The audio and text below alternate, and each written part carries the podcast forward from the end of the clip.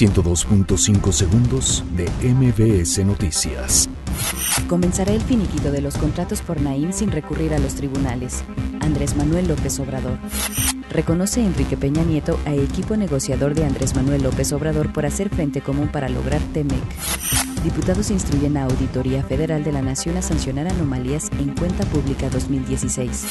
Planea Trump cambios en su gabinete tras elecciones intermedias. TWP. En materia de justicia, es México Estado fallido. Volpi. Detienen en Puebla al Muletas, líder del nuevo cártel del Tigre. Topo Chico cerrará sus puertas en 2020.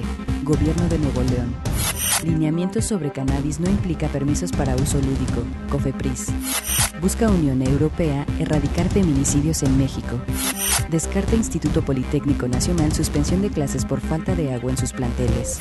102.5 segundos de MBS Noticias.